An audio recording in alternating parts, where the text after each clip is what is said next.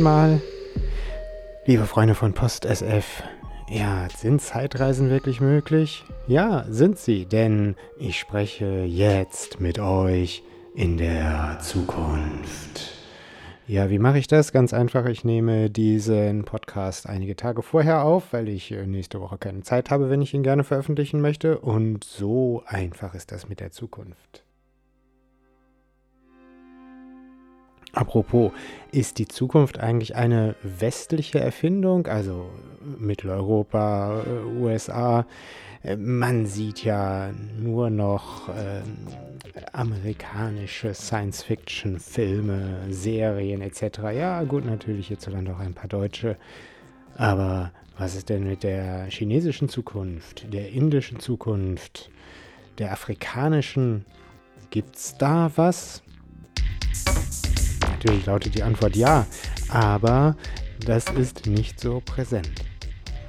Und ähm, genau dieses Thema ähm, wird am 3. September auf dem Tisch kommen ähm, beim FutureCon SF. Ähm, ihr könnt schon mal bei YouTube schauen. Auf meiner Homepage gibt es auch den Link dazu. Dort werde ich am 3. September bei der online stattfindenden Veranstaltung zum Thema ob die Zukunft eine westliche Erfindung ist, ähm, auf dem virtuellen Podium sitzen. Das Ganze findet statt auf Englisch. Apropos Zukunft. Ich habe ja bisher hier in den Episoden Geschichten vorgelesen, die schon längst erschienen waren und jetzt auch wieder ein Blick in die Zukunft, denn die Geschichte, die ich jetzt vorlesen werde, die ist noch nicht erschienen. Ich habe die geschrieben für einen äh, Sammelband zum Forschungsprojekt GINA. Das ist ein Projekt des äh, Bundesforschungsministeriums, äh, bei dem es um Roboter-Mensch-Interaktion geht. Und das habe ich natürlich wieder auf meine ganz eigene Art und Weise gemacht, wo sich die Wissenschaftler vielleicht Gedanken darüber machen, wie sie dies oder jenes Gelenk konstruieren können, damit ähm, Menschen besonders gut mit dem Computer interagieren, mit dem Roboter interagieren können, habe ich einen Blick auf etwas andere Aspekte geworfen. Diese ganz kurze Geschichte, ähm, 6400 Zeichen kurz, nennt sich Androidenbestattungen Kramer.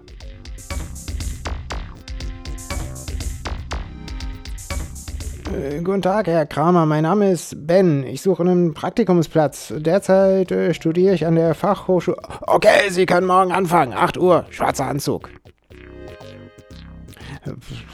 Ich bin pünktlich, aber nicht ganz wach. Äh, fast den verkehrten Bus genommen Richtung Südfriedhof Stadt Schmiedestraße Endstation, wo Androidenbestattungen Kramer in einem ehemaligen Antiquariat untergekommen ist. Kramer selbst, grau meliert, sauber rasiert, gibt einen Bestatter ab, wie aus dem Bilderbuch fehlt nur der Zylinder.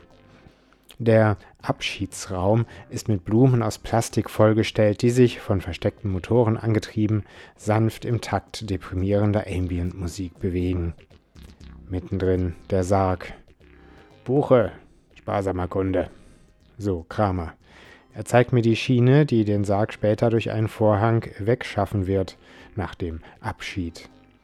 Stell dich in die Ecke, sagt Kramer. Auf meine Frage, was ich dort tun solle, nichts, zugucken, warten.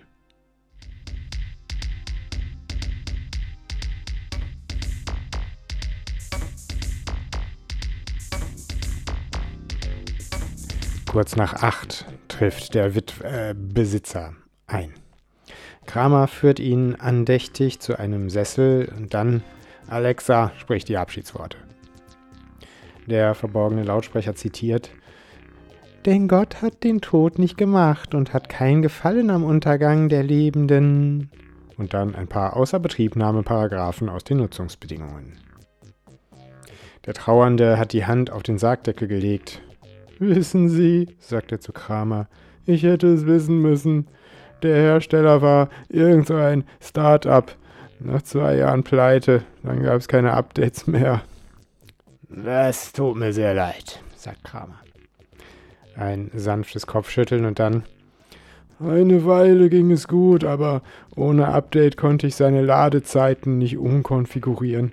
Immer diese Stromausfälle, wenn sich alle Haushaltshelfer Deutschlands gleichzeitig zum Aufladen einstöpseln. Ich fülle mit Ihnen, sagt Kramer. Als sein linkes Handgelenk kaputt ging, konnte ich noch ein Ersatzteil bei eBay ergattern. Aber das rechte Knie, äh, ich musste ihn zuletzt stützen, wenn er einkaufen ging. Nun wurde er von seinen Leiden erlöst, sagt Kramer und schaut auf, schaut auf seine silberne Armbanduhr. Er ist bereit für den letzten Weg. Der Vorbesitzer nickt. Zumindest bleibt ihm so das Recycling erspart. Er bleibt tapfer, als der Sarg langsam durch den Vorhang rollt. Eine letzte Beileidsbekundung, dann geleitet Kramer den einsamen Mann hinaus.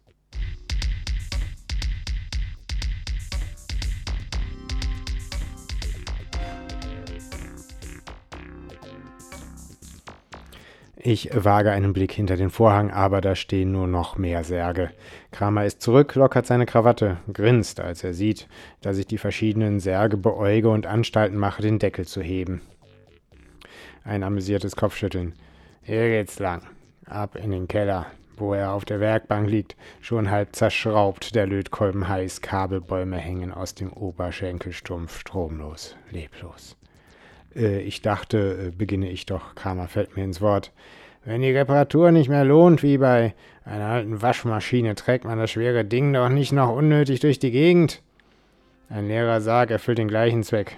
Sie können doch mit einem Lötkolben umgehen? Ich bejahe, dann darf ich die Komponenten rausschrauben, fotografieren und bei eBay reinstellen. Kramers Account heißt Androiden Bastelstube Kramer, also ABC, genau wie sein Bestattungsunternehmen.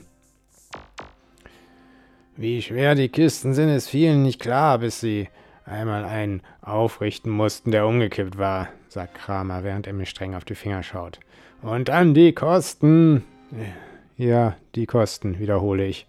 Schraube das rechte Mikro aus dem Ohr und werfe es in eine Restekiste. Das kauft keiner mehr und muss in Afrika recycelt werden. Ja, also ich könnte mir keinen kaufen. Keiner kann das. Deshalb ja die teuren Abos. Plus Strom, plus Ersatzteile, ja, übrigens, um halb elf wird der nächste geliefert. Eine Lehrerin. Bauart Hypatia 4.0. Mathe Realschule. Aha, ich heuchle Interesse. Kramer setzt eine Lesebrille auf, zieht sein Smartphone aus der Tasche, ruft irgendeine Seite auf. Ja, irreparabel nach Schülerstreich. Die Klasse wurde dazu verdonnert, der Bestattung beizuwohnen. Äh, ein Stöhnen verrät, was Kramer davon hält. Er zeigt nach oben. Ich hänge ein paar Luftballons auf. Bis später.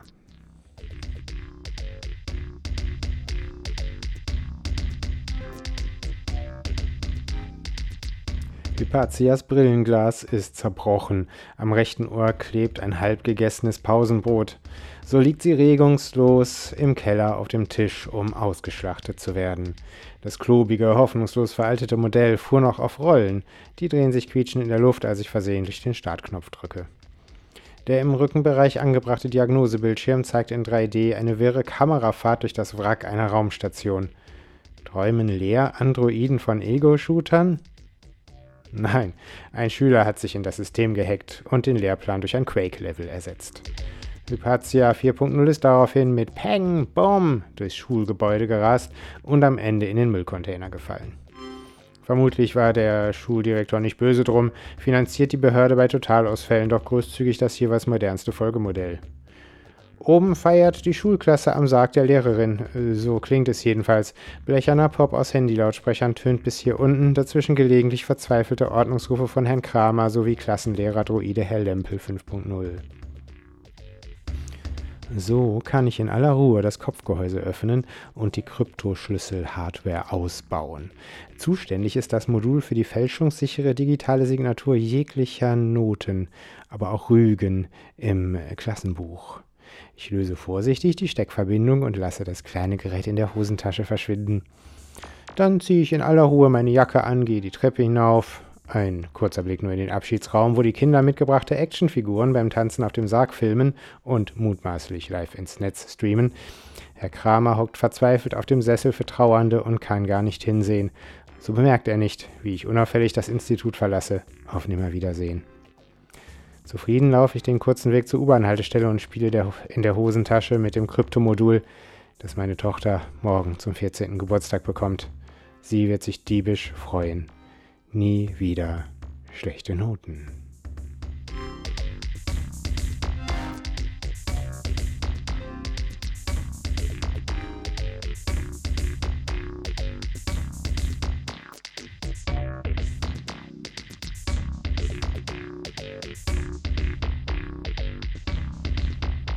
Und nun ein Schluck Scotch. Das macht die Stimme rauchig und düster. Den wo wir gerade beim Thema Tod waren, den kann man nicht nur im Kontext der Zukunft, sondern auch der Vergangenheit behandeln in einer Geschichte. Also nicht in einer Science-Fiction-Geschichte, sondern in einer persönlichen, fantastischen Geschichte. Dazu düstere Ambient-Musik zu der Geschichte mit dem Titel Der letzte Löffel. Das Meer versprühte Leben. Eine Lachmöwe beäugte mich misstrauisch, schwebte davon. Das Geisterschiff war auf Sand gelaufen. Hagere, leere Gestalten glitten langsam auf dem Strand hinunter. Einige waren fast durchsichtig, andere beinahe opak. Die meisten suchten sich eine gemütliche Hafenkneipe oder legten sich in die Dünen, um schmale Sonnenstrahlen durch sich hindurchscheinen zu lassen. Ich sah mich um. Die breite Uferpromenade lag einsam da. Es war viel Zeit vergangen seit meinem letzten Besuch. Seitdem war ich zweimal auf der Insel des Irrtums gestrandet und das Schiff hatte mich Tage später wieder aufgenommen. Langsam wanderte ich über das sandige Pflaster der Promenade. Wie gerne hätte ich Gras der Dünen unter meinen Füßen gespürt. Sanft und kühl, so hatte ich es in Erinnerung. In diesem weichen Gras hatten Anja und ich gelegen vor dem Streit. Damals, damals war ich noch am Leben gewesen. Ich will das nicht hören, sagte sie und stand auf, nahm ihr Handtuch, es war das mit den niedlichen Kätzchen, und schüttelte die Grashalme heraus. Ich entgegnete nichts. Ich sah einfach nur zu, wie sie ging. Sie drehte sich nicht um, als sie den Rasen, den Park und mein Leben verließ. Als ich tot war, kam ich noch einmal hierher. Ich legte mich neben sie in das Gras und ich flüsterte, es tut mir leid.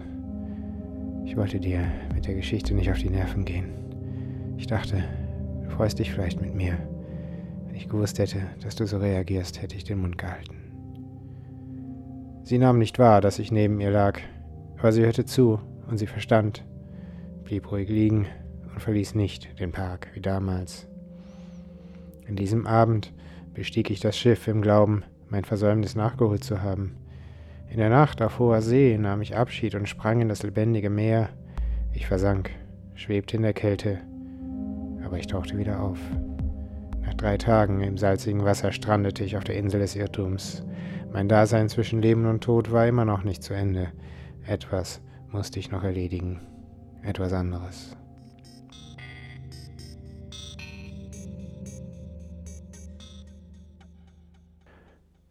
Ich beobachtete, wie Ernaud seine Aufgabe erlegte. Er hatte es vergleichsweise einfach.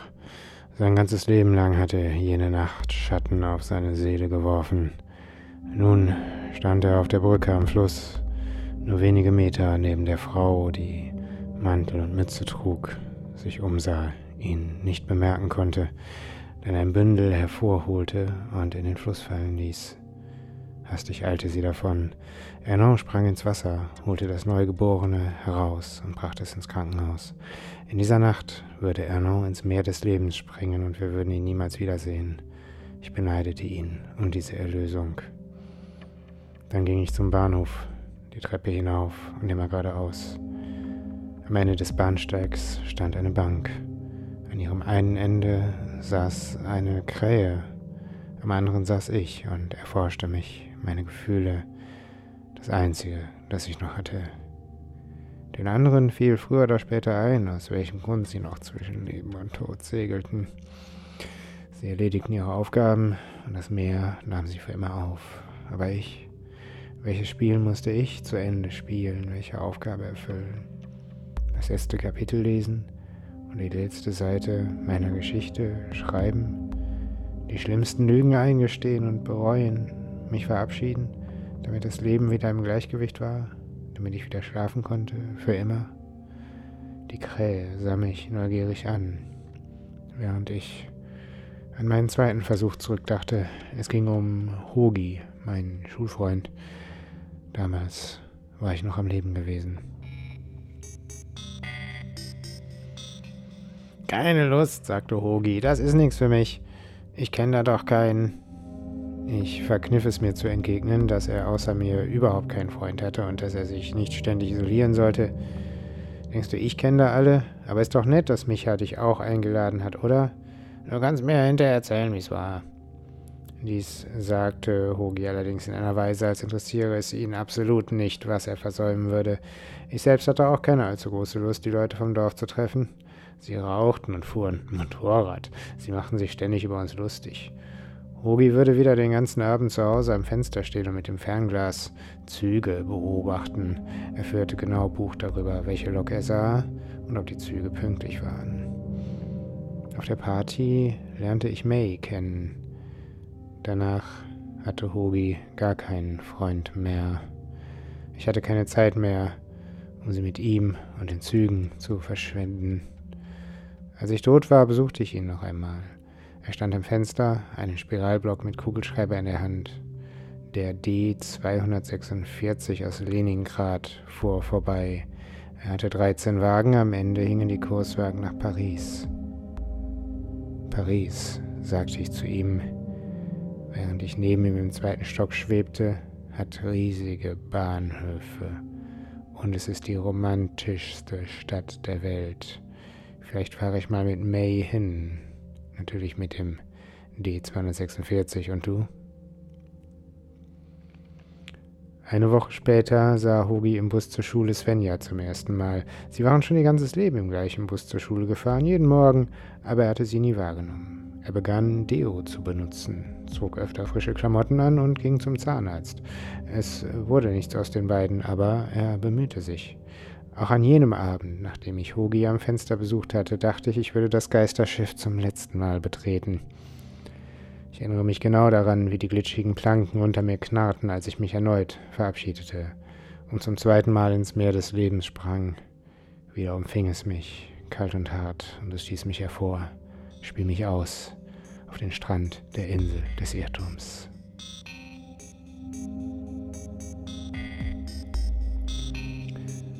Vor fünf Tagen hatte mich das Geisterschiff von der Insel abgeholt.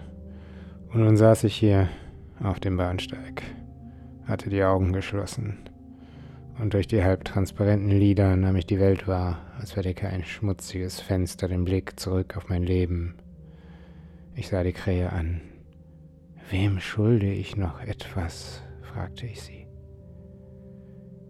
Vielleicht kam es gar nicht erst dazu, antwortete der Vogel breitete die Flügel aus und flog davon.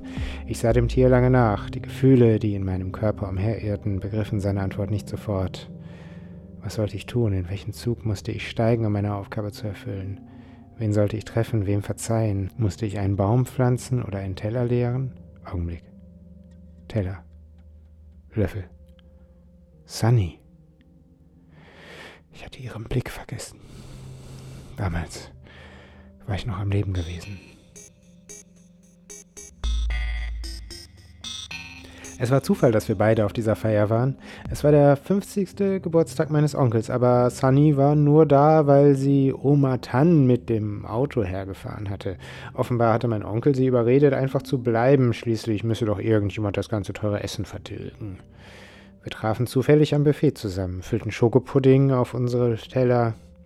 Sie lachte, als wir feststellten, dass nur noch ein Löffel da lag. Nimm du ihn, ich werde schon irgendwo einen anderen finden, sagte ich artig. Wir wechselten nie wieder ein Wort miteinander. Als ich tot war, kam ich noch einmal hierher. Wir könnten ja abwechselnd essen, schlug ich in dieser Zeitlinie vor. Sie lachte so laut, dass sie sich die Hand auf den Mund legte und verstohlen prüfte, ob uns niemand beobachtete. Können wir machen, sagte sie. Wenig später saßen wir etwas abseits auf einer Stufe und schauften uns abwechselnd und gegenseitig Schokopudding in den Mund. Die Reste leckten wir uns gegenseitig von den Lippen. Wir redeten und küssten uns, bis Oma Tan dann doch irgendwann nach Hause gefahren werden musste. Zufälligerweise war es kein großer Umweg zu meiner eigenen Wohnung. Oma Tan freute sich, dass ihr Enkel sie mit nach Hause brachte. In dieser Nacht waren Sunny und ich einander sehr nah und genossen jeden Sekundenbruchteil. Am folgenden Tag zündete ich eine Kerze an und dankte dem Leben für dieses Geschenk. In dieser Nacht verabschiedete ich mich endgültig von den anderen Geistern auf dem Schiff. Nicht einem anderen Menschen hatte ich etwas geschuldet, sondern dem Leben, dessen Geschenk ich seinerzeit nicht angenommen hatte. Ich kletterte schon fast völlig durchsichtig über die Reling, sah ein letztes Mal zum tiefblauen Himmel empor und sprang dann ins Meer.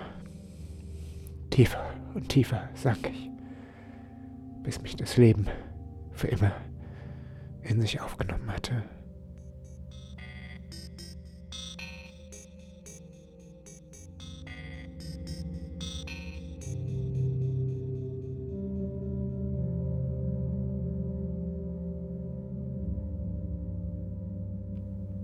Ja, soweit Post-SF für heute in diesem verregneten frühen August. Ähm, mal etwas anders als sonst. Und ähm, denkt dran, die Zukunft ist nichts, was einfach so passiert, sondern wir können sie formen, wenn wir nur wollen. In diesem Sinne, bis zum nächsten Mal und mögen die Sterne für euch scheinen.